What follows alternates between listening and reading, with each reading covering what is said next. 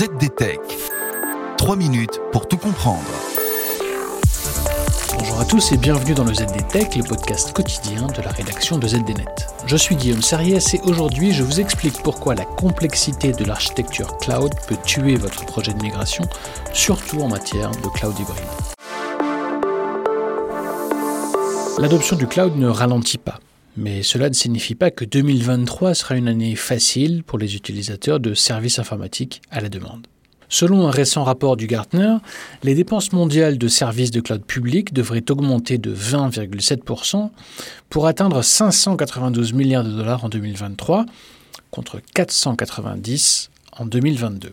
Dans le même temps, KPMG affirme que 9 entreprises sur 10 considèrent que leur adoption des systèmes de cloud computing est désormais avancée et que près des trois quarts d'entre elles sont désormais en train de migrer des charges de travail stratégiques vers le cloud. Bref, le cloud computing est désormais considéré comme un pilier fondamental de la technologie pour de nombreuses entreprises. De quoi booster les recrutements dans ce secteur, mais de moins en moins dans les DSI des grandes entreprises. Nous cherchons à nous défaire des compétences sur le stockage, le calcul, bref, sur l'infrastructure, indiqué avant-hier Frédéric Vincent, le DSI du groupe Renault, en commentaire de l'accord entre la marque aux losanges et Google Cloud.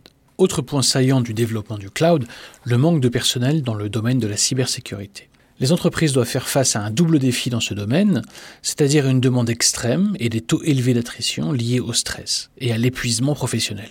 IBM précise que c'est tout particulièrement l'essor du cloud hybride qui soulève des défis spécifiques en matière de sécurité. Pourquoi? Parce que la nature hybride de ce type de cloud crée davantage de points d'entrée potentiels pour les pirates. Par ailleurs, la mise en place des infrastructures de cloud, qu'elles soient hybrides, privées ou publiques, devient plus complexe. IBM explique que les entreprises utilisatrices doivent éviter d'être victimes du Franken-Cloud. Alors qu'est-ce que le Franken-Cloud? Eh bien, il s'agit d'un environnement toujours plus difficile à maîtriser et presque impossible à sécuriser. Un exemple, les dépendances à des services tiers dans les infrastructures de cloud qui créent des vulnérabilités supplémentaires et des angles morts qui peuvent être exploités par les pirates. La solution? Eh bien, adopter une approche holistique de la sécurité et surtout une vision claire des données hébergées dans l'infrastructure. Côté prévision, le Gartner s'attend à ce que les services de PaaS, c'est-à-dire les plateformes as a service, et de SaaS, c'est-à-dire software as a service, subissent les impacts les plus importants de l'inflation qui devrait se maintenir au moins au cours des 12 prochains mois. La cause de tout cela, eh bien, encore une fois, des problèmes de personnel. Sid Nag, un analyste du Gartner, mentionne que des salaires plus élevés et un personnel plus qualifié sont nécessaires pour développer des applications de SaaS modernes, et ce, alors que dans le même temps, les entreprises doivent relever le défi de réduire les embauches pour contrôler les coûts. Quoi qu'il en soit, les perspectives pour les professionnels du cloud en 2023 restent optimistes pour l'instant. Et voilà, on a fait normalement le tour du sujet. Pour en savoir plus, rendez-vous sur zdnet.fr et retrouvez tous les jours un nouvel épisode du ZDTech sur vos plateformes de podcast préférées.